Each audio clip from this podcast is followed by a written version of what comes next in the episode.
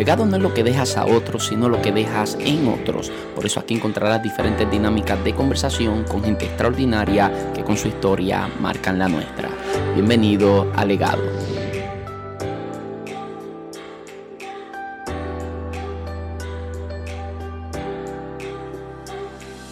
Saludos, muchas bendiciones. Mi nombre es José Luis Torres y esto es Legado. Bienvenidos a un nuevo episodio.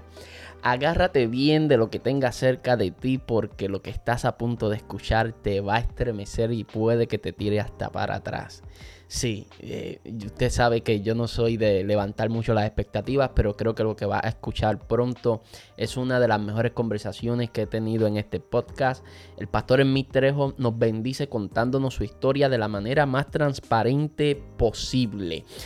Como antes dije, nuestro invitado se llama el pastor Emmy Trejo, pastor de la iglesia Radical Faith Center en Dallas. Y solamente para que te quedes escuchando esto hasta el final, imagínese alguien que sale de una pandilla, que se convierte en un predicador con una agenda voluminosa, eh, es muy ajetreado predicando la palabra del Señor, surgen oportunidades ministeriales, pero lo que nadie sabe es que antes de subir a un altar consume cocaína, después de bajar del altar continúa consumiendo cocaína y lleva una batalla interna impresionante. Eso y mucho más es lo que va a estar escuchando a continuación. De verdad que la historia del pastor en mi torre, en mi trejo, debo decir, es impresionante, pero impresionante. Así que muy agradecido. El pastor en mi trejo también canta y canta rap. Eh, ¿Cuántos pastores usted conoce que canten rap? El pastor canta rap. La música de él la puede encontrar en, Spotify, en Apple, Apple Music, en, en, un sinnúmero de plataformas digitales. Simplemente poniendo el nombre de él en mi trejo. En el mismo YouTube lo puedes conseguir y también lo puedes buscar en todas las redes sociales. Voy a poner acá en la descripción los links a sus redes sociales para que esté al tanto de todo lo que el pastor está trabajando en sus proyectos personales. Antes de proseguir, quiero decirle, amado, que este podcast usted lo puede compartir aún hasta por mensaje de texto. Sería una bendición que usted pueda compartir esto en su perfil de Facebook o que lo pueda compartir a alguien por mensaje de texto. Ahora mismo lo que estás escuchando, desde donde lo estés escuchando, puedes copiar el link y enviarlo por WhatsApp a alguien que usted crea que esto puede ser de bendición a su vida. Conviértase en ese agente de bendición para bendecir la vida de alguien más. Si usted quiere convertirse en un auspiciador del podcast legado, la, mejor manera de convertirse en un auspiciador es siendo un suscriptor premium. Legado tiene contenido exclusivo para sus suscriptores premium.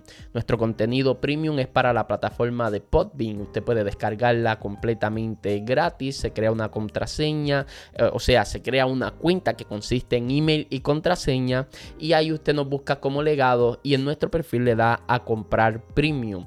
Nuestros suscriptores premium reciben tres conferencias mensuales de temáticas relevantes para la iglesia hoy. Reciben escritos mensuales y un sinnúmero de cosas. un ambiente muy ameno, un ambiente donde no pretendemos saberlo todo, sino tratar de aportar a lo que Dios está formando en tu vida. De eso se trata el legado premium, aparte de que con su aportación, su suscripción premium, usted está eh, apoyando a este podcast legado que de tanta bendición es a tantas personas. Así que no quiero hablar más, no quiero tomarle más tiempo, quiero que puedas disfrutar de esta conversación al máximo junto al pastor en mi trejo. Espero que la disfrutes. Bueno, hoy tenemos la enorme bendición de que nos honre con su visita a Legado el pastor en Trejo. Pastor, bienvenido a Legado, ¿cómo estás? Muy bien, muy bien, mi amado. Em, gozándonos, gozándonos y honrados por la oportunidad.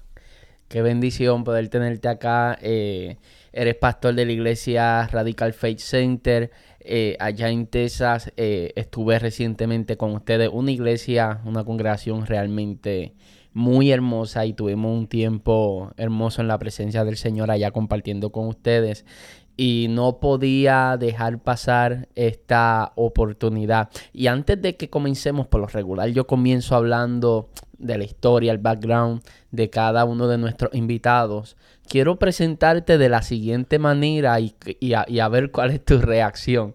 Porque eres el primer pastor que tengo acá como invitado, creo, que es pastor aparte de ser pastor, fluyes como predicador eh, itinerante fuera de tu congregación.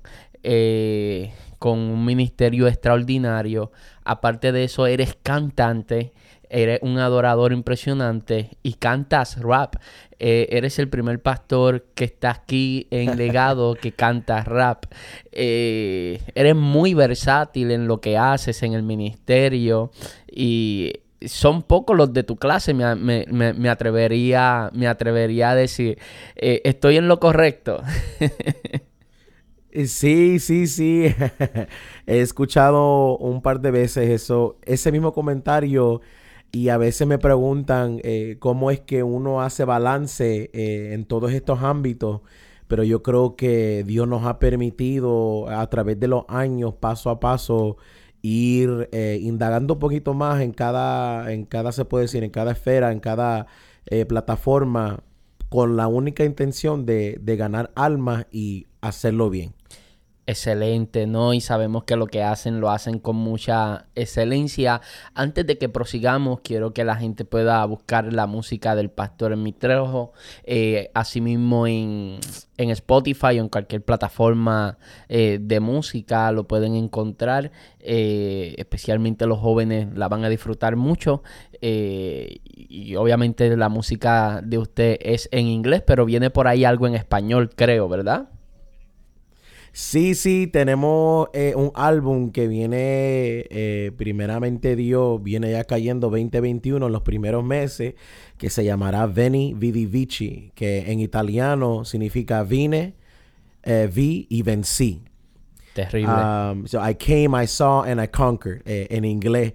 Y será completamente bilingüe. hay canciones completamente en inglés, completamente en español.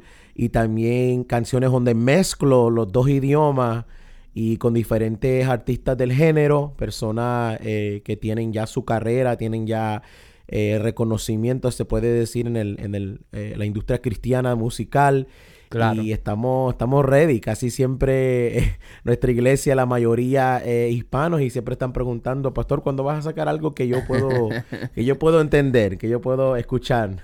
no, este es tremendo, es tremendo. Cuando estuve por allá, mi hermano mayor, ¿verdad? Se congrega con usted. Y cuando salíamos, íbamos todo el tiempo con la música de usted. Eh, y, me encantaba, me encantaba. Ahora sí, pastor, vamos a entrar de lleno en su historia. Quiero que me cuente un poquito cómo fue su crianza, cómo usted se crió, quién es su papá, quién es su mamá y, cuál fue el ambiente en el que usted, en el que usted se crió. ¿Cómo fue su niñez? ¿Cómo fue mi niñez? podemos, podemos decir que, bueno, yo no crecí en el Evangelio. Em, tenía eh, un conocimiento eh, siendo pequeño, ¿verdad? De, Dios. Eh, un muchacho normal. O sea, íbamos, íbamos a la escuela, hacíamos amigos. Em, una, una, de las cosas que me sucedió temprano es que cuando yo fui a la escuela que estaba cerca de donde vivíamos, en ese entonces no había un programa de español. So, todo lo que yo había aprendido de inglés en la televisión o eh, en las cosas que tenía en casa, ese es el inglés, eh, puedo decir, macheteado que yo usaba. Y así yo me comunicaba con, con, los estudiantes y con mis amigos y todo eso. Pero sí, crecí en una, en una casa, en un hogar donde no íbamos a adorar a Dios, eh, no buscábamos de Dios, pero creo que fue una niñez muy, muy sana, eh, muy tranquila. Obviamente tuve a mis dos papás que hoy están vivos y están ministrando eh, en la obra del Señor. pero fue muy divertido. O sea, a veces comíamos tierra, a veces jugábamos con, con action figures, con juguetes. fue algo muy sano, algo, algo muy lindo que puedo decir, sí. Esa fue yo creo que la mejor crianza que pudimos haber tenido. La, la crianza fuera de las consolas, eh, de la PlayStation, la Xbox, que, que luego pues se, jugaba con eso también, ¿no? Pero que, que eh, para aquella época pues pues salíamos a la calle y podíamos correr y como usted decía, comer hasta tierra.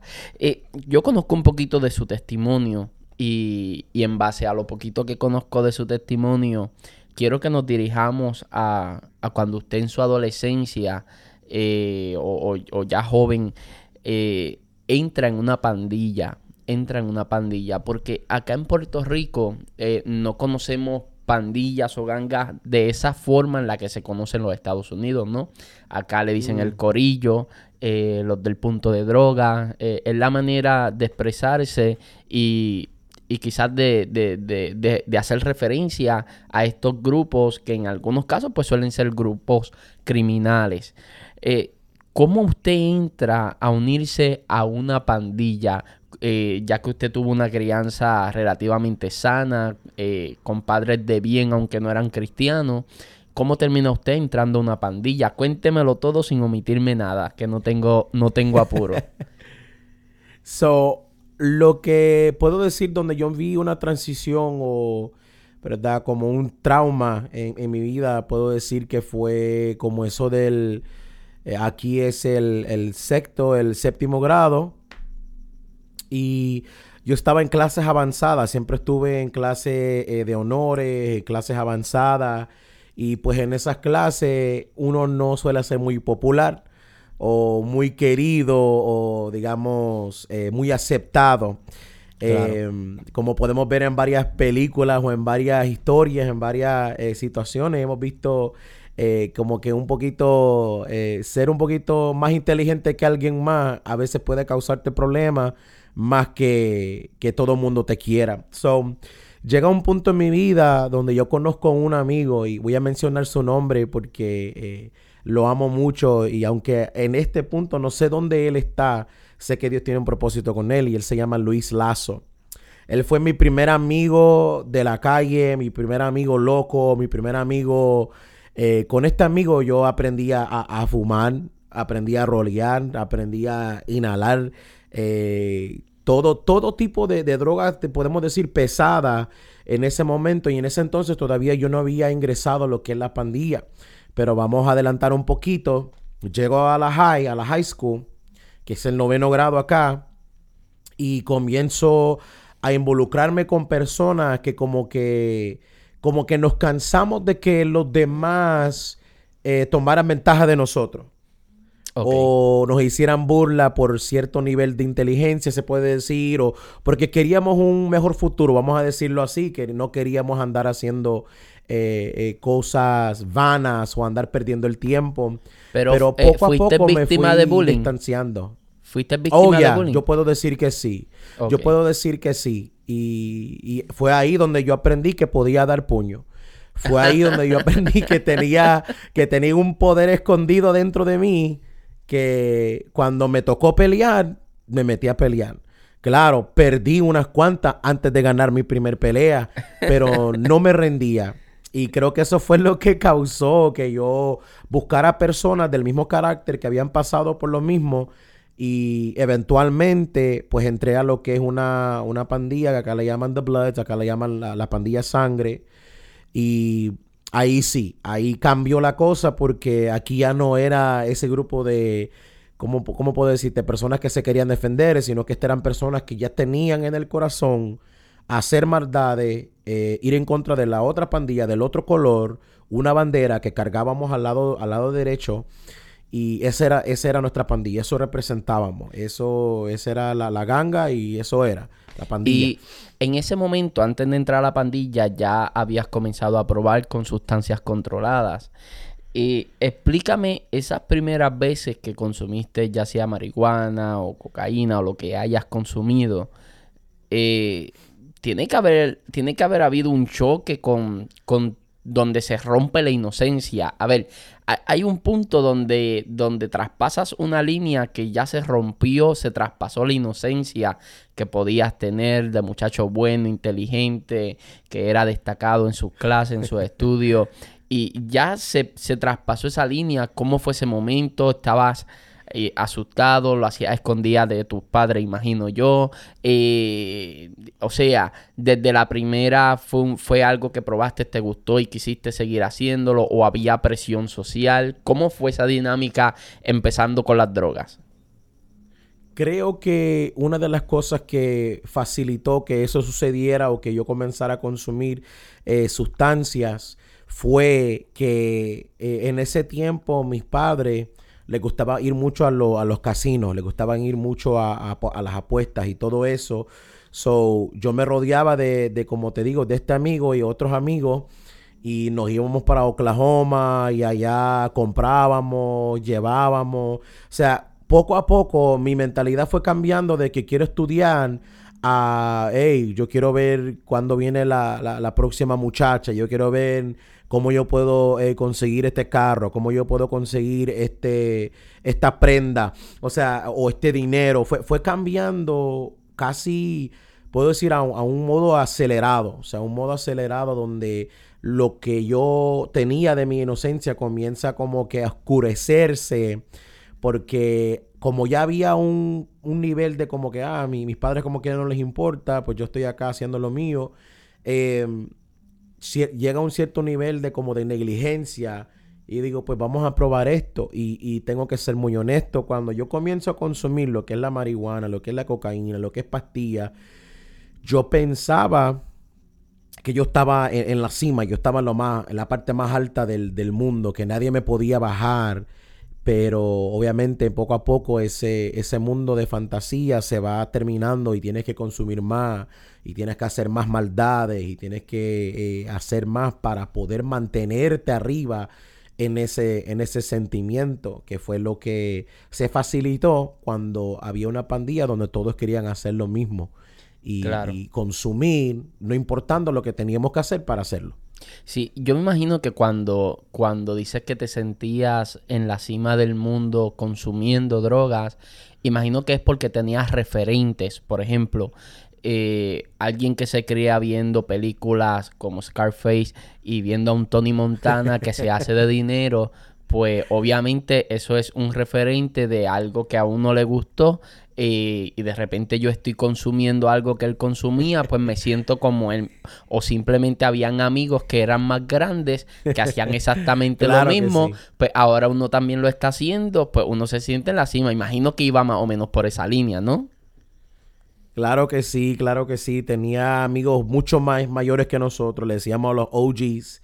Eh, ellos eran los que traían los carros, ellos eran los que compraban las bebidas, ellos eran los que traían eh, la fiesta, que podemos decir, ¿verdad? Ellos, ellos eran los que proveían todo eso, con tal de que nosotros, los chamaquitos, estuviéramos haciendo, se puede decir, el trabajo de ellos o el trabajo sucio que ellos no podían hacer porque si me agarraban a mí, pues yo un muchacho de 14 años, eh, comparado ya a un hombre de 30, 32, 35 años, eh, los cargos serían diferentes. Claro. trabajaban de esa forma y pues se lucían y decían, mira, tú puedes tener esto, tú puedes tener el otro y así, así nos movíamos. Yo a los 16 años, que es el punto donde Cristo me alcanza, yo llego a tener eh, acceso a carros, acceso a, mujeres, acceso a, a prendas a muy temprana edad.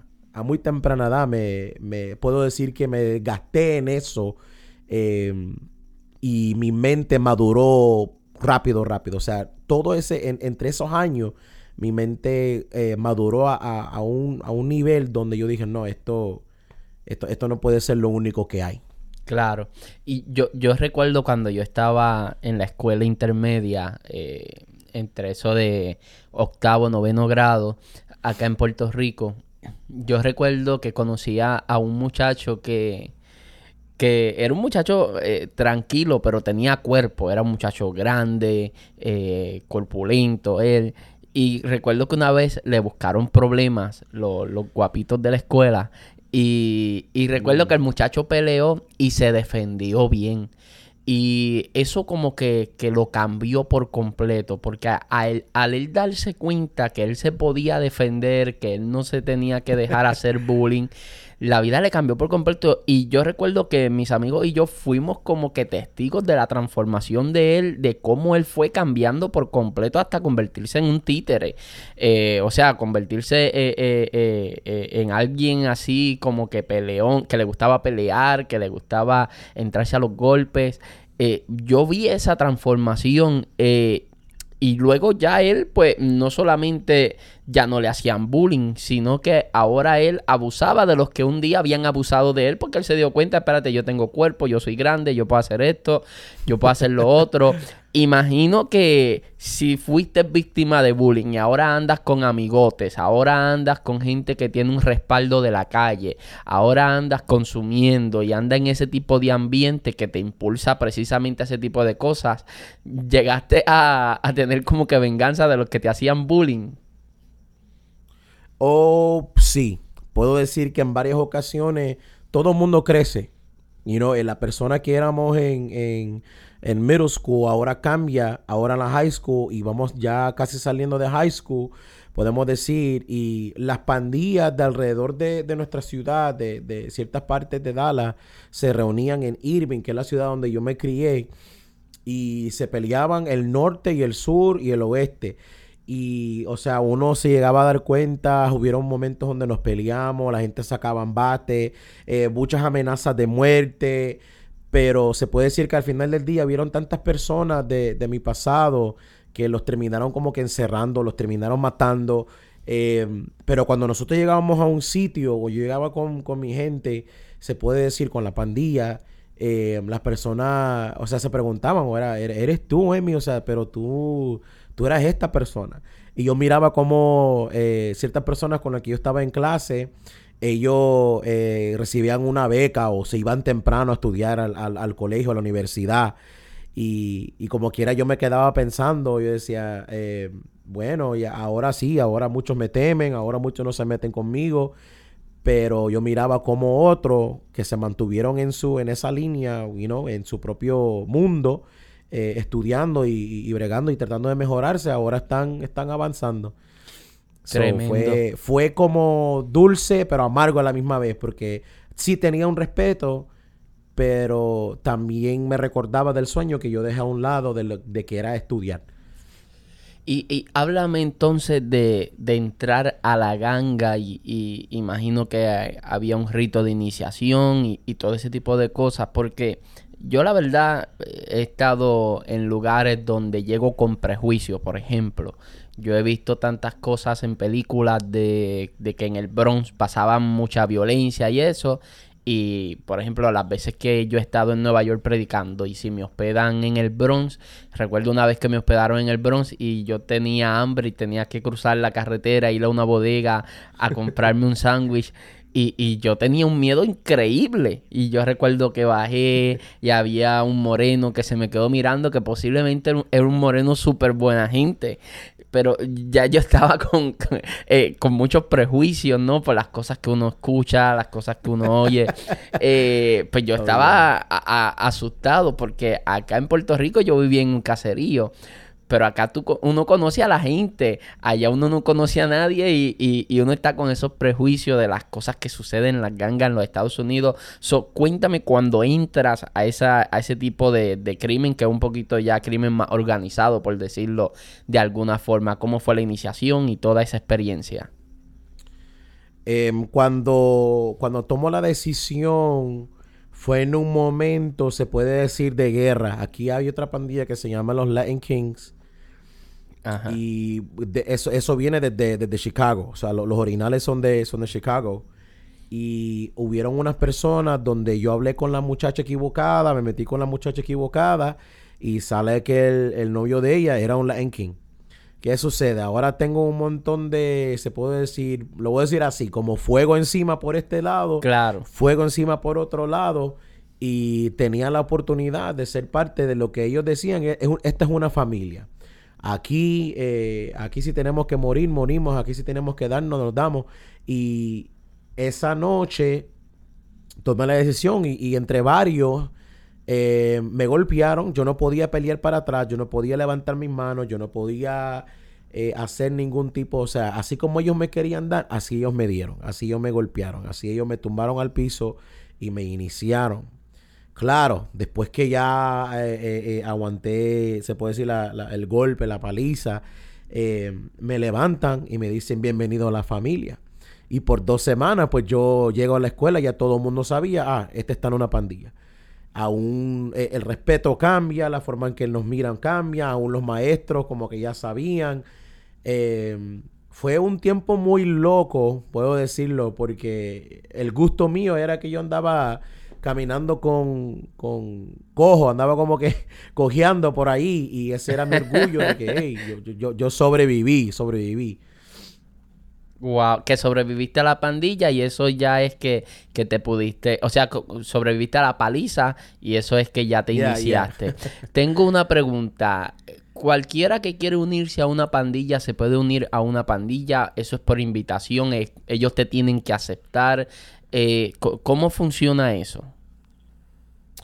E, en ese tiempo, yo puedo decir, o bueno, eh, eh, por lo regular, casi siempre es por invitación y por también beneficio.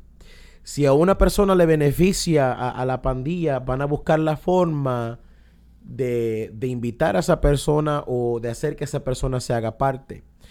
Em, donde yo estaba, eh, yo tuve la opción, pero también habían pandillas donde no daban opción. O sea, o eres parte de esto o eres enemigo. Oh, y, casi siempre es así. O es invitación o, te están velando y después te hacen esa, you know, quieres ser parte. O eh, si no eres de este lado, eres del otro lado. Oh, pues yo no quiero ser parte de ninguna pandilla, pues no me importa, ahora eres enemigo. O sea, así es. Te empujan, prácticamente te empujan a, tomar decisiones que te involucren con oh, ese mundo. Cuando estás en ese estilo, estilo de vida, y no estamos acá glorificando ese estilo de vida de ninguna manera, eh, al contrario, queremos llegar a lo que fue tu encuentro con el Señor, pero yo creo necesario hablar hablar que hay hombres de Dios restaurados que salieron de ahí, que Dios los sacó de ahí. Te pregunto, cuando estabas envuelto en esa vida criminal, porque imagino yo que, junto con los de las pandillas habrá hecho algunas cosas que obviamente no vamos a estar acá detallando ni nada por el estilo, pero te pregunto, cuando estabas con la pandilla y tuvieron algunas movidas criminales, eh, ¿pensabas que estaba mal lo que estaba haciendo y te dio algún deseo de salirte? ¿O no es hasta que tienes el encuentro con Dios que entonces pre, te, te, ves, o sea, te visualizas saliendo de la pandilla. Antes del encuentro con Dios, nunca tuviste ese momento de decir, oye, esto está incorrecto, estamos haciendo daño, estamos haciendo lo otro. Nunca sucedió eso.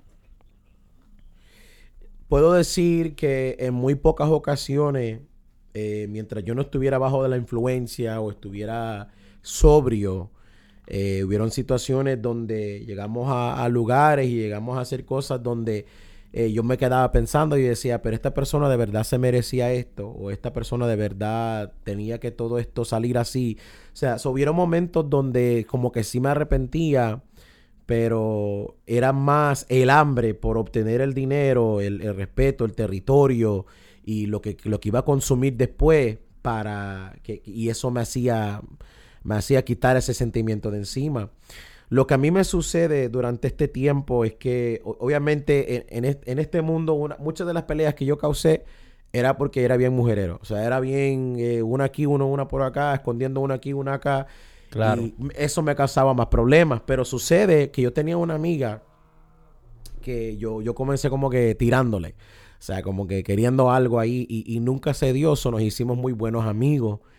Y a esta amiga la atropellan a esta amiga de una noche anterior, estamos hablando por teléfono, al próximo día eh, la atropellan. La atropellan y, cuando le pegan, le, pegan uh, dos carros más. So, una la manda volando y cuando ella está volando, otro carro le pega y otro le pasa por encima. O sea, fue una muerte tipo final destinación, final destination. Fue algo eh, que nadie esperaba. Eh, y hasta este punto, Em, yo no sabía que ella era cristiana. Porque aunque ella era bien diferente, eh, que ahora yo entiendo por qué, pero en ese, ella siempre era bien diferente, era bien, bien amigable, bien amable. Y cuando yo me doy cuenta de su muerte, em, de que ella fallece, me da la información de una iglesia aquí en mi ciudad. Y cuando yo entro a ese, a ese edificio, eh, yo no había entrado, porque yo había entrado a una iglesia como a los 14 años de edad y tuve como que un encuentro con, el Espíritu de Dios, pero huí y ahora ya tengo que 16 años, voy para 17, eh, está pasando toda esta situación Y cuando yo llego a entrar a ese edificio, em, yo voy, veo el cuerpo, no me quebranto, eh, tenía unas amigas ahí que estaban quebrantadas.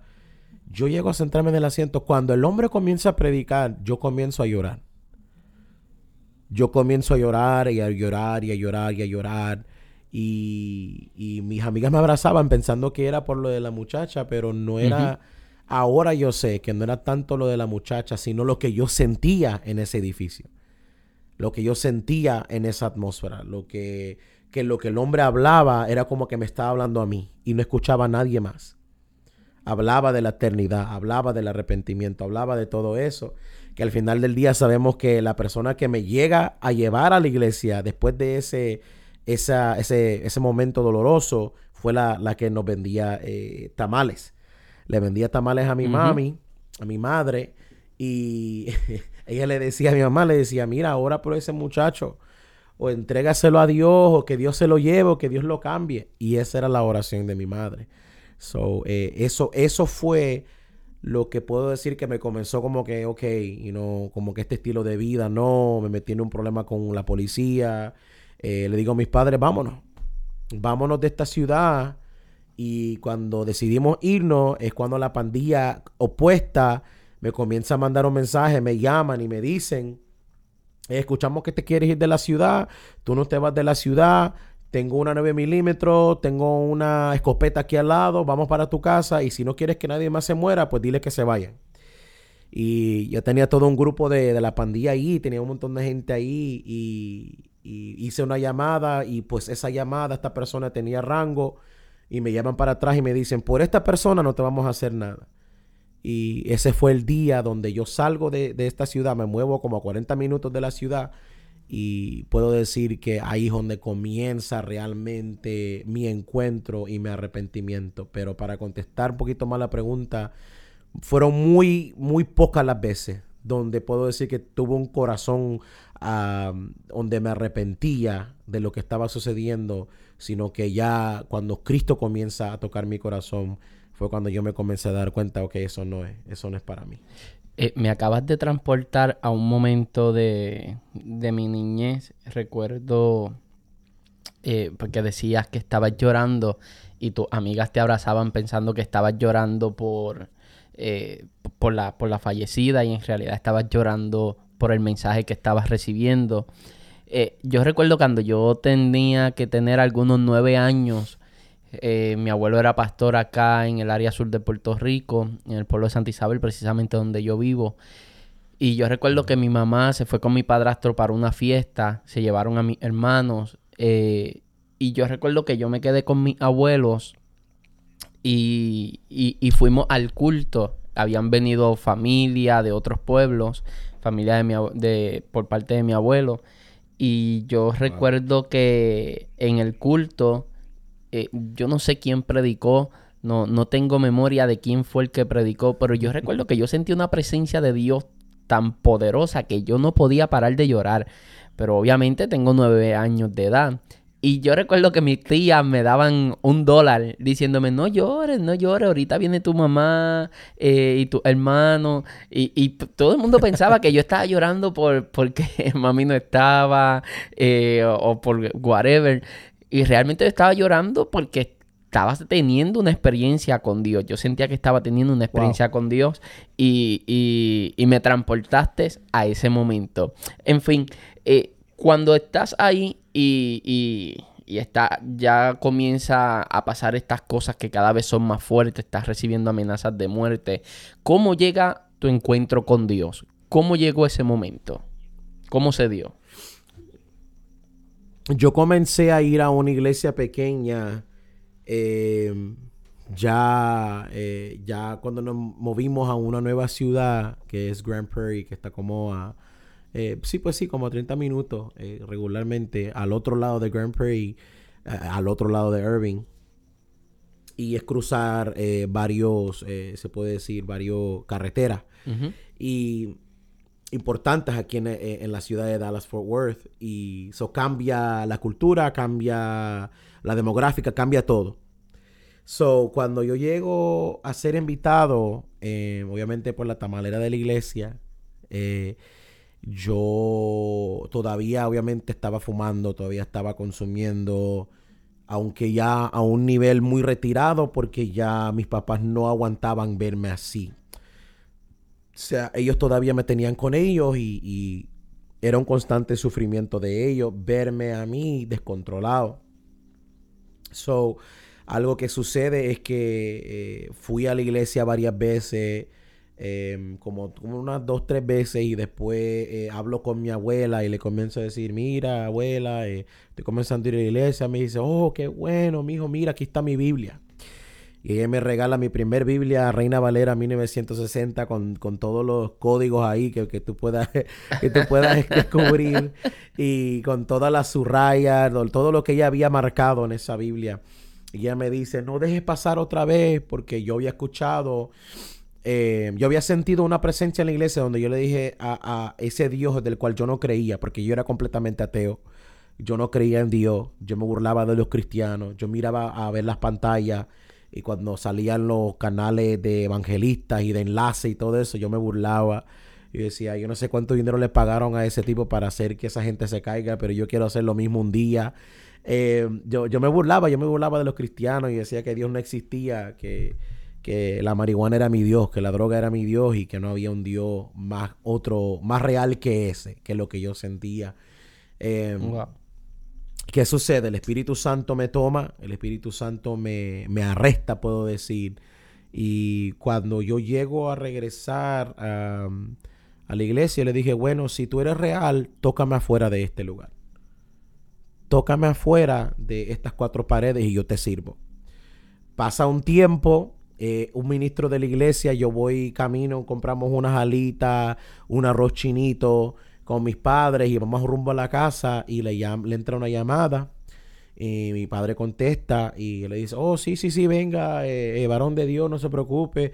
Y yo y mi mamá hicimos como un combo, hicimos como un equipo. No, no, no, dile que venga otro día, no hay suficiente comida, eh, nosotros queremos ir a relajarnos porque él va a venir. una guerra, una guerra. Y, y mi padre firme que no, no, no, él va a llegar, él va a llegar. ¿Qué sucede? Cuando llegamos a la casa, yo estoy enojado, yo me meto al cuarto y digo, yo no voy a salir. A los pocos minutos, el ministro llega con su esposa y comienza a escuchar palabras que salen de la, de la boca de mis padres y comienzan a decir, Señor Jesús, perdónanos por habernos apartado de ti, reconcílianos contigo. Yo comienzo a escuchar esta, esta oración y que después yo me doy cuenta que ellos habían recibido a Cristo en sus países, que mi papá es de El Salvador, mi mamá de Honduras, ellos recibieron a Cristo como adolescentes en sus países, en unas cruzadas, en una eh, evangelística eh, y todo eso, pero no siguieron eh, en su relación con Cristo. O llegan acá, se conocen y pues me tienen a mí y se casan. Y sucede en este momento. yo estoy tan enojado, pero como que, como que las paredes eran de papel. Yo comienzo a escuchar todo fuerte en mi oído y de repente siento como que alguien me pone una mano en el pecho, me suspende, me levanta y me comienza a sacar de mi cuarto. Cuando me comienza a sacar de mi cuarto, yo no miraba ni a la izquierda ni a la derecha, decía, ¿qué es esto? O sea, era una presencia que me había como arrestado. Y me pone en una esquina del apartamento, de mi sala, y me siento manos en mi espalda que me comienzan a empujar hacia abajo, caigo de rodillas. Después que caigo de rodillas, otro impulso más y mi frente toca el piso. Cuando mi frente toca el piso, yo escucho una voz que me dice, tú dijiste que si yo te tocaba afuera de las cuatro paredes, que tú me ibas a servir. Wow. En ese momento yo comencé a llorar. Yo comencé a decir, perdóname, Señor, perdóname, perdóname, perdóname. Y yo me recordé de unas palabras que yo dije, porque esto era en enero, y como los primeros días, a lo mejor el primer día de enero, año nuevo. Y yo me recordé que en Navidad yo estaba bebiendo, fumando con mis amigos, drogándome. Y yo les dije, ya van a ver que en el 2009, en el 2009 yo me voy a hacer cristiano. Para el año nuevo yo me voy a hacer cristiano. Y todo el mundo se reía, todas mis amistades se reían decían, no, Emi, tú eres el diablo. Tú eres el diablo, tú no tienes perdón de Dios. ¿Cómo tú, tú te vas a convertir? Porque en medio de nosotros, nosotros teníamos a, a dos que eran cristianos pero como cristianos, eran cristianos, pero estaban caídos. So, ellos decían, no, no, no, ellos decían, eh, tú eres el diablo, tú nunca, tú nunca vas a cambiar. Y yo me comencé a reír y yo dije, es cierto, yo nunca voy a cambiar. Pero Dios tomó muy en serio mi declaración. So, enero 4, 2009, yo estaba pasando bajo las aguas bautismales después de haber tenido esa experiencia en la sala de, de, nuestro apartamento. Cuando Dios me llama, yo volteo a ver al ministro y le digo, yo no sé qué es esto, pero yo tengo que bautizarme. Wow. Y el ministro me dice, ¿tú no sabes lo que es el bautismo? Y le dije, no, pero Dios me dijo que si yo no me bautizo, yo muero. Wow, wow. Cuando así fue, así fue, ¿verdad? Cuando entras en esta experiencia de conversión, de aceptar a Cristo, ¿qué pasa con la pandilla? Porque no te has desligado de la pandilla, estás aceptando a Cristo, pero todavía pertenece a la pandilla. ¿Y cómo haces para salir de la pandilla, ir allá y decir, miren, ahora yo soy cristiano, ya no voy a estar en estas eh, eh, andadas? Eh, ¿Cómo funcionó eso? Lo que sucedió es que poco a poco las personas que estaban en la pandilla, y las personas mayores, como que las comenzaron a, arrestar. Comenzaron a meterles cargos, comenzaron a, enseñarles que esto no era un juego. Pero yo recibí una llamada de uno de los líderes y me dijo, oh, con, con que ahora es cristiano. Sí, cambié mi vida, dejé eso atrás. Pues tú no puedes nomás dejarnos así, tenemos que reunirnos y tenemos que darte una golpiza otra vez para que te salgas de la pandilla. ¿Cómo? yo me recuerdo, yo me recuerdo que yo le dije a, yo le dije a esta persona, dije, ¿sabes qué? Le dije yo, le dije, si tú quieres venir a buscarme, que eventualmente esta persona fue conmigo a la iglesia.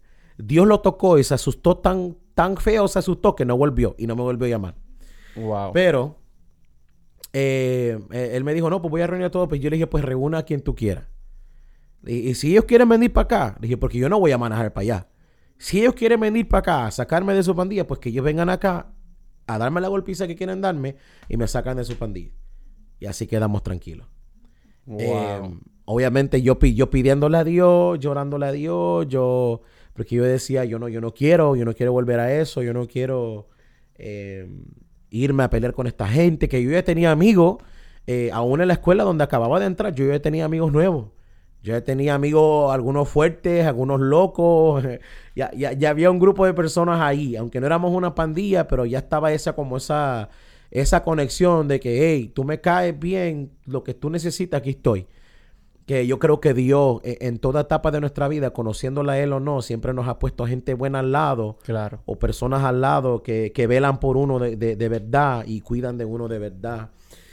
Eh, pero sí, así fue. Eh, gracias a Dios no me volvieron a contactar, no supe nada de, ninguno de ellos. Eventualmente muchos de los que andaban conmigo fueron arrestados, fue o muertos. La verdad, eh, Dios tuvo mucha misericordia de mí. Y el día de hoy yo conozco gente que estaban en la pandilla opuesta, que me tienen mucho respeto, que me escriben y me piden oración. Eh, porque ven los frutos y ven todo lo que Dios ha hecho en mi vida, hombres de familia ahora, con hijos, eh, hogares, o sea, eh, recordándonos de a lo mejor los peligros y las estupideces, puedo decir, de lo que hacíamos en una pandilla y ahora lo, que más anhelan es proteger a su familia, es tener a, un Dios que responda a sus oraciones. So, ya, eso, eso es lo más, lo más fuerte de todo y es un regalo para mí, orar por personas que antes eran mis enemigos cuando logras desligarte de la pandilla, ya tomaste la decisión de servirle al Señor. Y hay un segundo tema que no puedo obviar, es el tema de las drogas. Porque yo conozco personas que de la noche a la mañana, después de estar 20 años, 10, 15 años consumiendo drogas, de la noche a la mañana lo dejaron. Y, ya, rompieron vicio. Pero también conozco otras personas que a pesar de no llevar tantos años consumiendo, fue un proceso más paulatino poder dejar las drogas. El proceso fue un poquito más duro, más difícil, más alargado. ¿Cómo fue tu proceso con las drogas eh, y, poder abandonarlas por completo?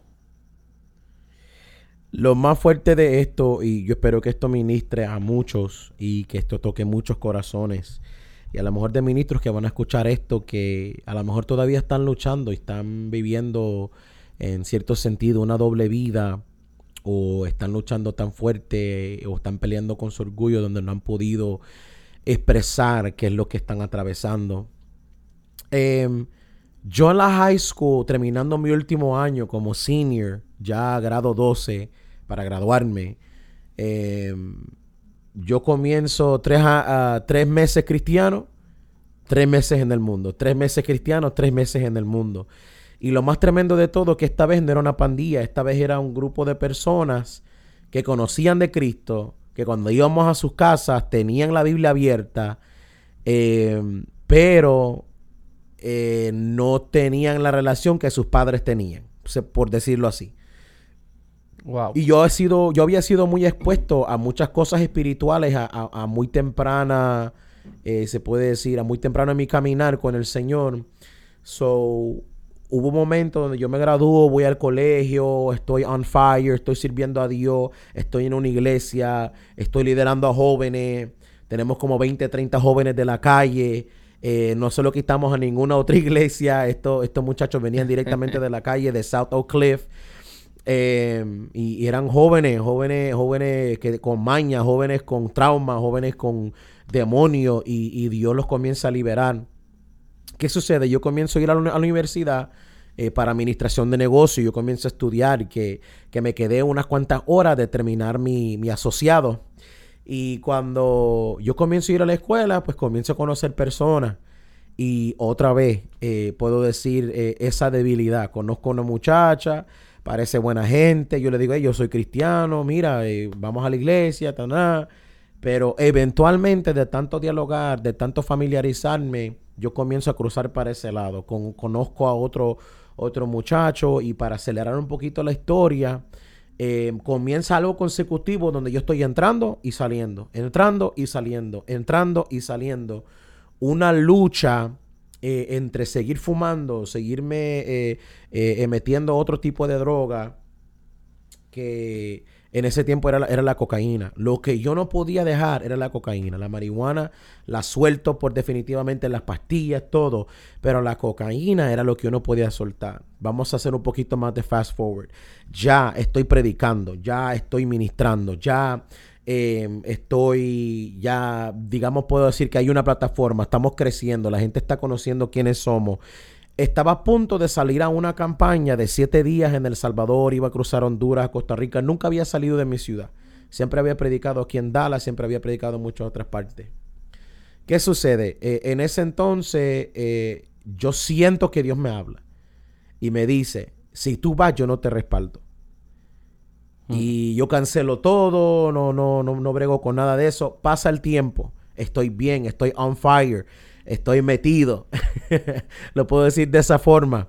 Boom, otra vez me vuelvo a meter a una relación. Y en esta relación yo pienso, ah, como esta persona es cristiana, vamos a crecer, vamos a tan, tan, tan, tan, tan, tan. Y tantas veces yo cometí ese error y cuando yo quedaba vacío, porque lo que Dios quería era que yo lo conociera a Él. Claro. Yo conocía su poder. Yo conocía su palabra. Yo conocía eh, la teología de la iglesia. Yo, yo conocía eh, el lingo. Yo sabía qué decir. Yo sabía dónde poner una aleluya. Yo sabía dónde hablar una lengua. Yo sabía dónde profesionalmente hacer que alguien pensara que yo estaba bien con Dios. Ahí solamente un profeta de verdad, gente genuina de verdad, eh, podían ver a, lo más profundo de lo que yo estaba haciendo. ¿Qué sucede? Yo entro en una lucha. Ya estaba fuerte en el don, pastor. Ya estaba fuerte en el don, porque eh, para los que no te conocen, déjeme darle la nota aclaratoria de que a usted Dios lo usa poderosamente en el don de ciencia y en profecía. Y usted es muy certero en eso. Eh, usted es muy certero, yo he sido testigo de eso, te he visto, he visto cómo Dios te usa, te he visto fluir en lo profético, te he visto fluir en la ciencia y, Dios te usa de una manera bien extraordinaria. Cuando todavía estaba en esa situación, batallando con droga y todo, pero desde un altar, ya fluía fuerte en el don. Yo puedo decir que ya comenzaba, ya comenzaba eh, a fluir en el don. Yo miraba sanidades yo miraba sanidades, yo miraba eh, profecías cumplidas, yo, o sea, y eso es lo que yo creo que era, era un peligro porque conocía la mano de Dios, pero no conocía su rostro. No entendía que, que lo que yo estaba haciendo era en mi contra. Estaba ilegalmente usando un poder, un don que Él me dio, pero al mismo tiempo destruyendo su testimonio y, pisoteando la sangre de Cristo, haciendo lo que yo hacía. Yo me bajaba de los altares después de profetizar y roleaba ah, para fumar. Yo antes de entrar a las iglesias agarraba una bolsita de cocaína y me metía dos, tres toques para entrar activado. O sea, em, en ningún momento, más que en la noche, en las noches en donde yo sentía fuerte la convicción. Porque yo, yo decía, si yo me muero aquí, Señor, no, no permitas que yo me vaya al infierno. O sea, durante el día loqueaba, hacía lo que sea, me perdía. Pero llegó un momento donde eh, mi mamá se enfermó de tal grado, de tal forma, de tal manera, donde eh, yo completamente hablo, hablo a todas mis redes, suelto mensajes, le digo, para los que están preguntando, los que están especulando, los que están profetizando, yo caí y estoy en pecado. Pero cuando yo vuelva, seré la mejor versión de mí y, ¿verdad? Hablando con orgullo al mismo, al mismo tiempo pero declarando a la misma vez que Dios me iba a levantar de nuevo. Ah, vamos a hacer una pausa antes de proseguir ahí. Porque lo que nos estás diciendo, nunca nadie me lo había dicho aquí en el podcast. Eh, y yo estoy seguro que hay gente que está bien impactada, pero yo creo que esto ocurre más a menudo de lo que mucha gente se piensa. Nadie me lo había dicho en el podcast, pero me he enterado de mil casos de personas que antes del altar o después del altar hacen tal cosa, tienen tal práctica, tienen tal hábito, eh, mil cosas. Y, y, esto nosotros lo sabemos tras bastidores, esto nosotros lo conocemos, sabemos de muchos que, que están luchando con eso. Y, estoy seguro que hay gente que está en shock ahora mismo como un predicador usado por Dios consumía cocaína antes de, ir al ministerio. Pero hubo unas palabras que utilizaste que me marcan fuerte y es que dijiste que te habías hecho un profesional para convencer a los demás de que eras un siervo de Dios, te había hecho un profesional, sabía qué verso utilizar, dónde poner el aleluya, dónde poner el gloria a Dios.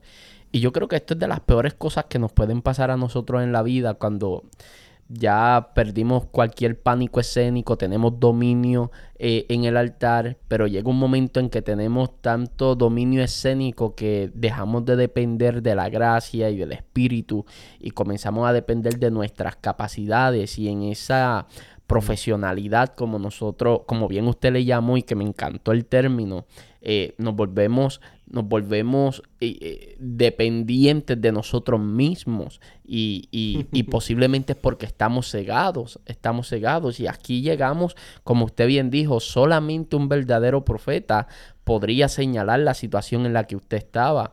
Y eh, aquí es donde llegamos entonces a la, a la conclusión de cuánto discernimiento hace falta en los altares hoy en día, ¿no?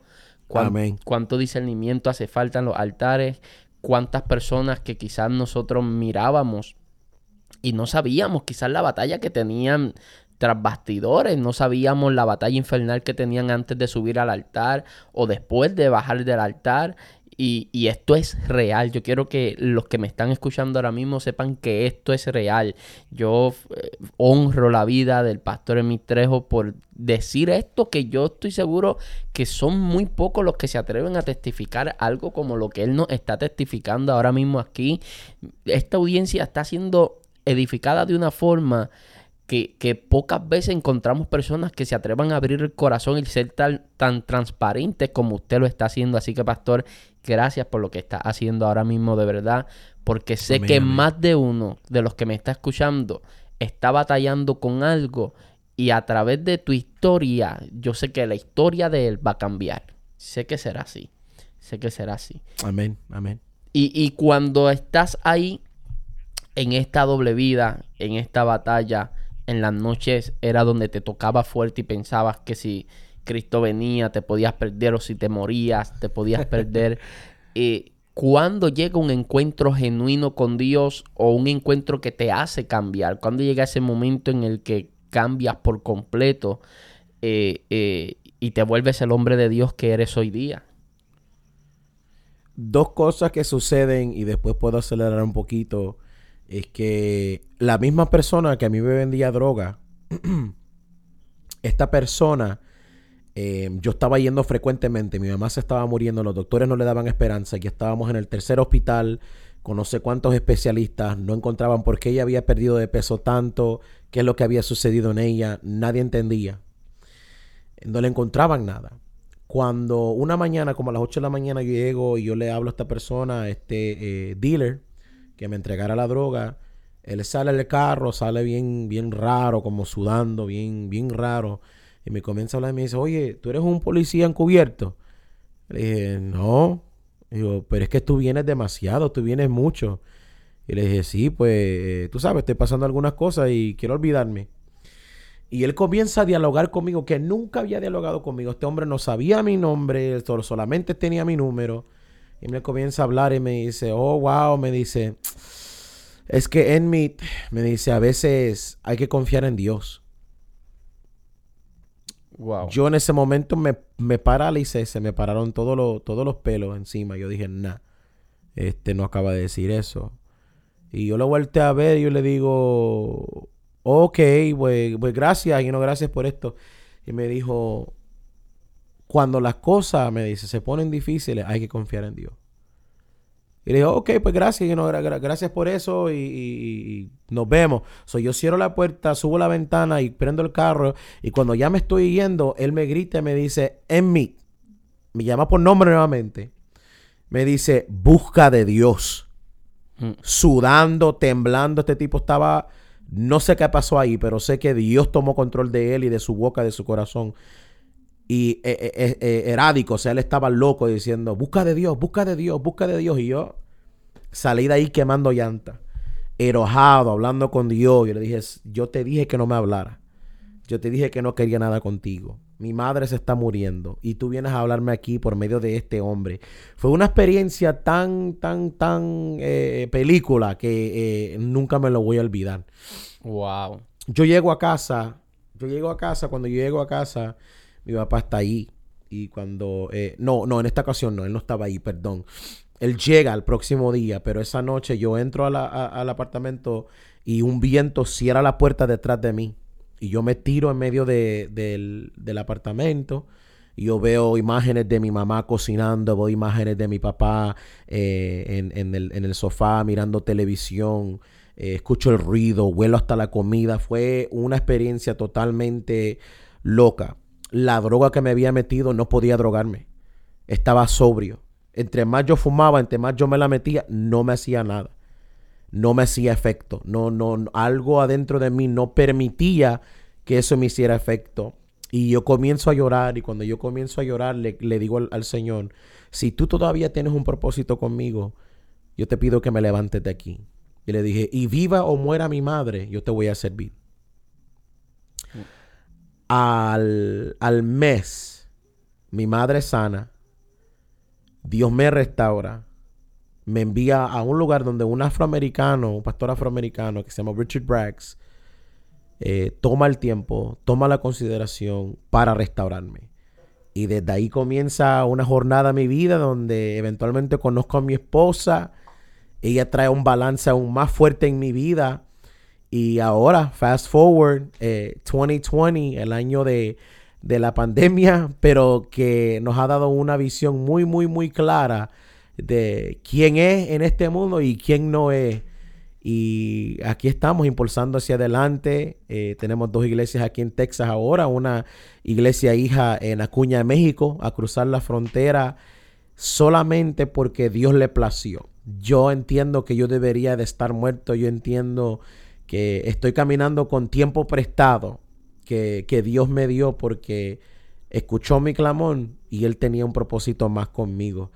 Lo más fuerte de todo eso fue saber que yo podía usar la palabra de Dios, usar los dones y, pensar que, que, que, nadie se iba a dar cuenta. Todo en este, en este mundo se paga y la Biblia, para ser más bíblico, dice que todo lo que está oculto eventualmente tiene que salir a la luz. Cuando yendo por esa yendo por esa misma línea, luego de haber vivido la historia que tuviste de doble vida y ser una persona genuinamente restaurada y transparente hoy día, eh, has tenido que trabajar con ministros que han estado en una doble vida, te ha tocado ahora eh, en tu faceta como pastor eh, tener que lidiar y trabajar con restaurar a ministros que se, encuentra, que se encuentran o se han encontrado en la misma situación que estuviste. Oh, sí, oh, sí. Y algunos me dijeron, eres un tonto, jamás te van a volver a invitar, eh, nadie va a respetar tu ministerio. Pero así también recibí mensajes de, ayúdame, ahora por tu mensaje yo entiendo que yo también puedo ser restaurado, yo también eh, tengo perdón de Dios, ahora yo puedo abrirme de esto y, sí, sí, hemos podido restaurar a un profeta, a un gente con, con presencia, a, un gente que, por ahí los ven a veces corriendo por las redes y, haciendo lo que era, pero después como que se calman. Eh, eh, Dios nos ha dado un acceso a personas, yo creo que por esta misma transparencia, para que puedan tener un lugar o una persona que no solamente se identifique, pero que haya vencido. Y yo creo que se va a escuchar mucho de eso em, en el álbum que viene. Yo, yo tengo una canción ahí que se llama Libertad. Y es donde yo básicamente estoy hablando de lo que yo pasé emocionalmente, espiritualmente durante ese tiempo. Y por eso lo nombré lo que, como lo nombré. O sea, no solamente lo atravesamos, no solamente lo identificamos, pero vencimos por el poder de, su sangre y el nombre de su testimonio. Eso, eso es. Definitivamente. ahora mismo estás eh, cantando, eh, o sea, estás predicando de diferentes formas a través de, del cántico y estás predicando eh, más allá de la congregación que tienes delante, también con, con una agenda fuera de la congregación. Pero le pregunto, Radical Face Center, cómo ha sido la experiencia de ahora poder restaurar a otros, eh, mentorear a otros, poder, poder ejercer paternidad, ¿Cómo, cómo ha sido la experiencia de ahora poder estar ahí trabajando frente a, frente a una congregación y tener la responsabilidad de guiarles y, y tener ese cuidado pastoral. De verdad, de verdad que ha sido una experiencia muy bella. A veces es fuerte a veces nos damos cuenta que hay personas que de verdad no quieren ser ayudados. Eh, lo que quieren es ser aceptados y que se les permita ser de esa forma hasta que hasta el día que Dios decida llevárselos o el día hasta que mueran. Pero también he visto la belleza de matrimonio restaurado, eh, personas con adicciones internas feas, horribles, ser librados en su presencia. Eh, la misión de nuestra iglesia es simple y sencilla, es salvar almas restaurar al caído y prepararnos para la venida de Cristo. Y siempre Dios nos ha hablado que es una casa de refugio, es una casa de restauración. Eh, hemos visto ministros que por años no han estado en un ministerio llegar, ser restaurados, fluir. Hemos visto personas que no querían nada con Dios por el testimonio de alguien más o por el eh, eh, cómo trataron a un familiar llegar y ser restaurado creer nuevamente en un ministerio, creer nuevamente eh, eh, en pastores, en líderes cristianos. Eh, ha sido una experiencia, puedo decir, que da, da vida y al mismo tiempo da un aliento a decir, ok, todo lo que yo pasé, todo lo que atravesé fue para este momento. Definitivamente, wow, pastor. Esto ha sido un super episodio. Eh, realmente me lo he disfrutado desde el comienzo hasta este momento. Por favor, hágale saber a nuestra audiencia cómo pueden conseguir su música, cómo lo pueden conseguir a usted en las redes sociales, para que entonces nuestra audiencia pueda buscarle en las redes sociales y consumir también la música que usted está produciendo. Claro que sí, no, nos pueden conseguir en todas las plataformas digitales, en Deezer, SoundCloud, Spotify, Apple Music, eh, YouTube. Solamente buscan nuestro nombre en mi Trejo y nos pueden encontrar o vayan a Google, busquen nuestro nombre YouTube, pueden encontrar toda nuestra música, nuestras predicaciones, nuestros videos. Vayan a Facebook en mi Trejo y también en Instagram en mi Trejo.live. Ahí me pueden encontrar. Eh, Ahí, ahí, nos pueden encontrar. Tenemos tantos proyectos, tanto contenido, tantas cosas que vienen. Eh, que yo sé que va a ser de mucha bendición.